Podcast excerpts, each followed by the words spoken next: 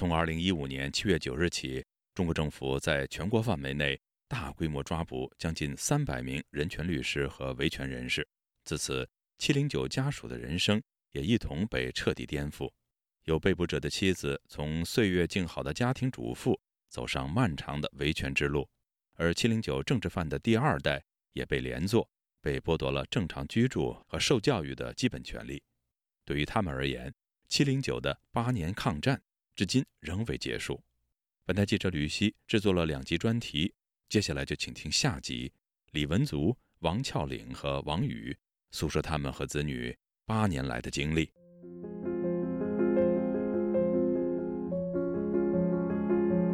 我是政治犯家属，我们这个家庭跟普通人的生活不一样了，我们没有一个正常的生活。我女儿就老是问我一句，她说我们在这儿能住多久？这个孩子上不了学，然后我们住的地方又不是很很安稳，其实很难过，很难过。骨肉分离，对于谁来说都是很难过的一件事情。但是确实是我现在护照都不给办。去和孩子见面的这种呃可能性真的很遥遥无期。七零九大抓捕已经过去八年了，然而对于被捕律师和一直在抗争的家属而言，七零九事件却仍然像梦魇一样，一直缠绕着他们。啊！你们三个人，弄我一个，老公一个人。啊！你们还。从今年四月开始，七零九律师王全章。和妻子李文竹一家就在北京各区不断被赶来赶去，他们或者被房东强行驱赶，被断水断电，或者被身份不明人士堵门滋扰。当局为了把他们赶出北京，无所不用其极。十岁的儿子全全也跟着父母一道，过着颠沛流离的生活。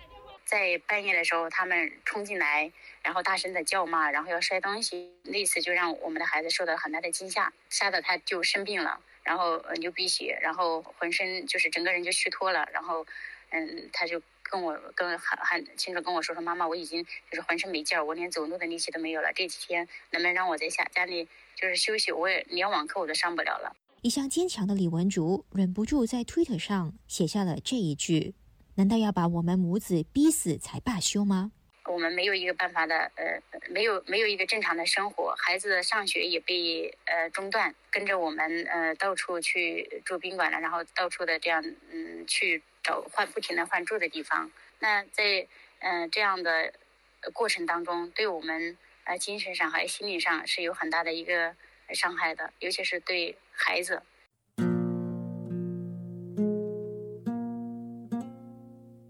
八年前，李文竹一直是一个岁月静好的家庭主妇。而丈夫王全章在一五年的七零九大抓捕中突然被捕以后，一直音讯全无。李文竹就被迫走上维权之路，儿子也跟着妈妈一起，全国各地到处找爸爸。直到二零年，王全章终于刑满获释。被高墙分隔四年多的夫妻，一个在狱中遭受酷刑和精神折磨。一个在墙外为了寻夫而身心受创，所以他是就是遍体鳞伤的回到家里。那对我来说，我在呃从最初的一个呃是了一个就是简简单单的过日子的这样的一个人，然后经历了七零九四年就是八个多月嘛，他是四年八个多月才回来，长时间跟呃这个公检法跟警察打交道，然后也嗯遭受了很多的这样的一些暴力的对待。其实我对我来说，我这嗯也是受了创伤的，我觉得。每天就是呃，很处于一种担惊受怕的这样一个状态，也是很恐惧、很紧张。所以，我我跟他两个人都是两个受伤的人，两个受伤的人花了很大力气才互相治愈，你和长时间分别带来的冲突和矛盾。不过，一家人仍然不能过上安稳的日子。王全然回到家之后，我们仍然是被他们随时随地的这样的监控。敏感日期，他们所谓的敏感日期，还是有警察会，嗯，堵上门，然后来限制我们的自由。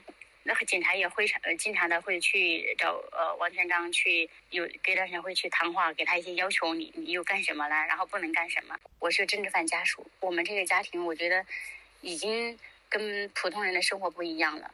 今年年中，他们在短短四个月里头就被迫搬了十三次家。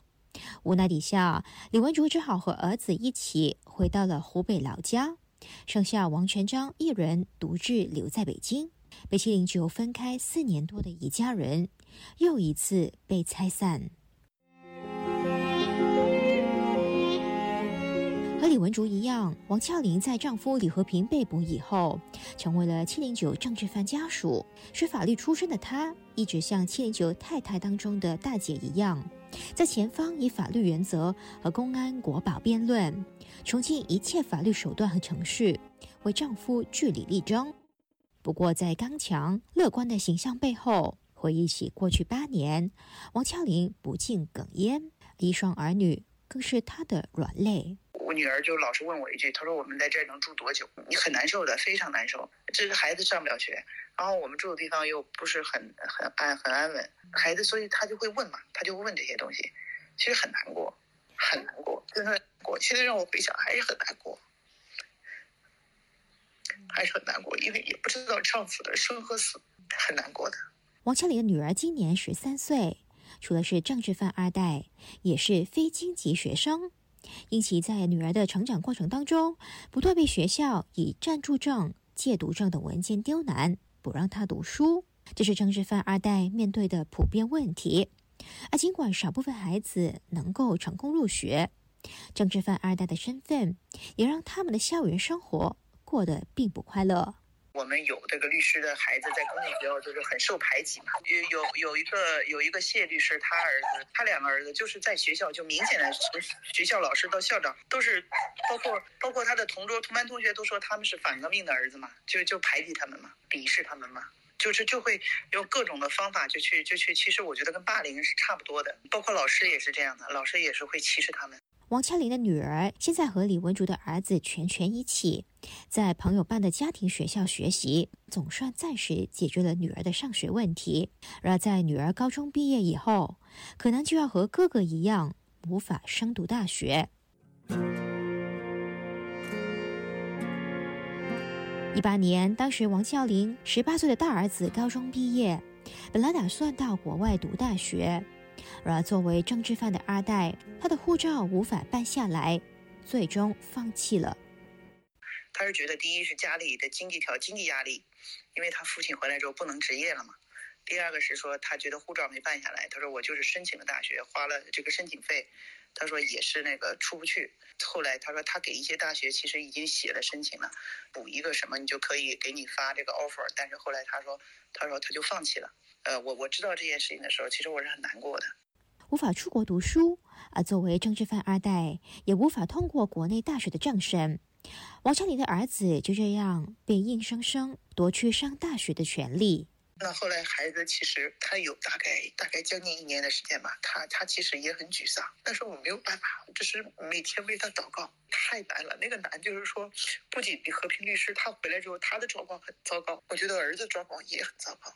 那时候女儿年龄还算小，八岁多嘛。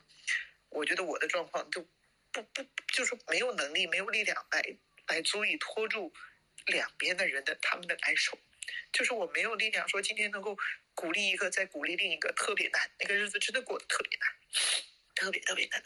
幸运的是，王千林的儿子后来自学视频剪接等技能，并到了一家教育机构工作。不过他仍然希望能让儿子出国读书。今年年初，一家人出乎意料成功申请到护照。不过到了机场，他们仍然飞不出去。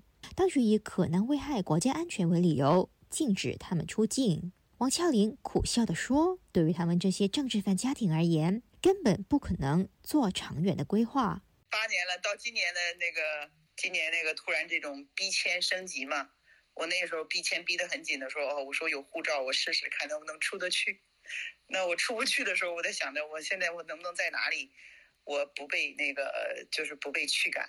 这这真是这对我们来讲，好像就长远的目标对我们来讲比较奢侈。我们都是应应急啊，应应付现在。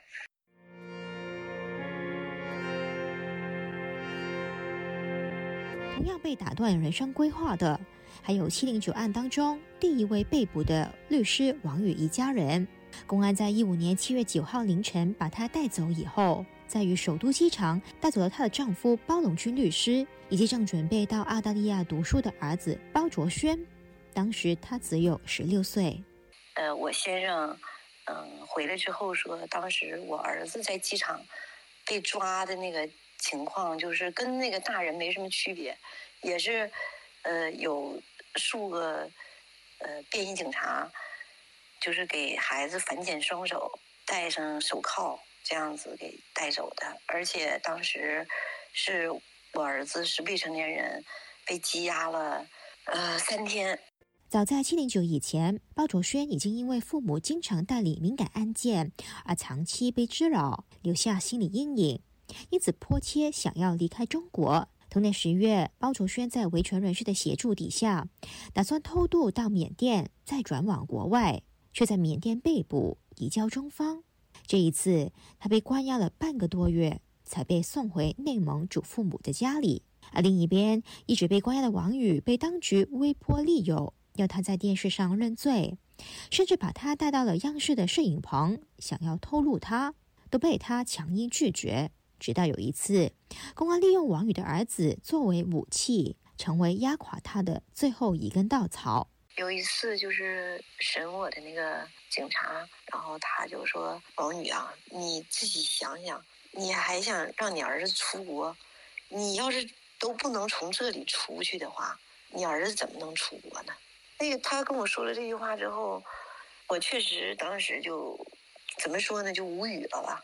然后后来回回到监室之后呢，就我当时是，呃，整个接连三天就基本上没有睡觉吧，我一直在在考虑这个事情，一直在考虑这个问题。然后后来也就是就是等于下了很大的决心。一六年八月，港媒《东方日报》突然发布王宇的专访，透露他已经取保候审，并认罪悔过。时隔七年，王宇承认当时被关押十三个月以后，几乎与世隔绝，在信息不对称底下，他无法做出正确的决定，才选择认罪。然而，王宇获释以后，当局继续把他们一家软禁在内蒙，二十四小时监控。相当于指定居所监视居住，当局也没有遵守诺言，让包祖轩出国。而王宇更发现，儿子在羁押期间遭受了暴力对待。有一次，因为孩子他不听话，然后我就我说孩我说儿子，你看你你不听妈妈话，妈妈受了多少苦啊？你知道妈妈五天五夜不让睡觉，七天七夜被戴手铐脚镣。结果我儿子说什么呢？我儿子说的，手铐脚镣谁没戴过呀？哎呀，当时我就崩溃了。这么瘦弱的一个孩子，他们怎么忍心呢？陆续我又知道，就是这个孩子被打呀，这些情况，被扇耳光，然后被拿那个棒子从后背打的样子。原来在包卓轩获释以后，家中老人就发现他的身上和脸上都是伤痕。因为怕父母担心，也不想带来二次伤害，包卓轩一直没有跟父母说。王宇后来也是从家中老人口中，才零零碎碎得知儿子遭受的非人待遇。一七年三月，包卓轩被精神科医生确诊患有忧郁症和焦虑。同年年底，他准备从天津飞往日本的时候，再一次被边控，护照更被剪掉两个角作废。他的状态就变得更差。当时他跟我说说的，如果嗯走不了的话，他说他就去跳河。你想多可怕呀！嗯，当时我特别特别害怕，我怎么说？我当时都吓死了。两个月以后，包九轩终于成功拿着补办的护照到澳大利亚墨尔本留学。正当王宇为儿子情况大有改善而欣慰的时候，包卓轩在澳大利亚再被人跟踪。使他的忧郁症发作，要服药治疗。他在二零年再转到美国，并成功申请政治庇护。从一八年到现在，王宇已经有五年半没有见过儿子了。虽然你的孩子现在已经二十多岁了，但是毕竟骨肉分离，对于谁来说都是很难过的一件事情。所以的话，我们还是希望能有机会去跟孩子见面。但是确实是我现在，呃，不但被限制出境，而且现在连护照都不给办，所以，嗯，觉得真的能够去和孩子见面的这种呃可能性真的很遥遥无期。确实也是很悲观吧。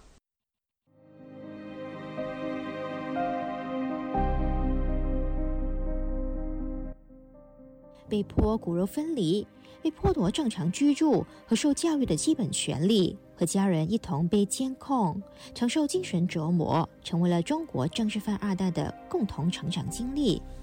人权组织人道中国和改变中国最新向联合国提交的人权报告，以王全璋、王银牧师等多个家庭作为案例，讲述中共如何把未成年儿童作为人质。对他们施以强迫隔离监禁，甚至暴力酷刑，以胁迫人权活动人士。在接受本台采访的时候，李文足、王俏玲和王宇无一例外的表达了想要离开中国的希望。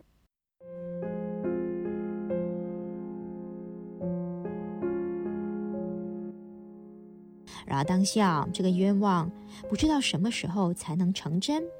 王宇也不忘把握微小的发声空间，为李玉涵、吕文生、许志荣等仍然被羁押的中国律师发声，希望外界持续关注这些牺牲个人和家庭、勇敢为正义而战的中国律师。自由亚洲电台记者吕希，英国伦敦报道。您刚才听到的是本台记者吕希制作的两集特别节目《七零九案八周年未了的八年抗战》的下集。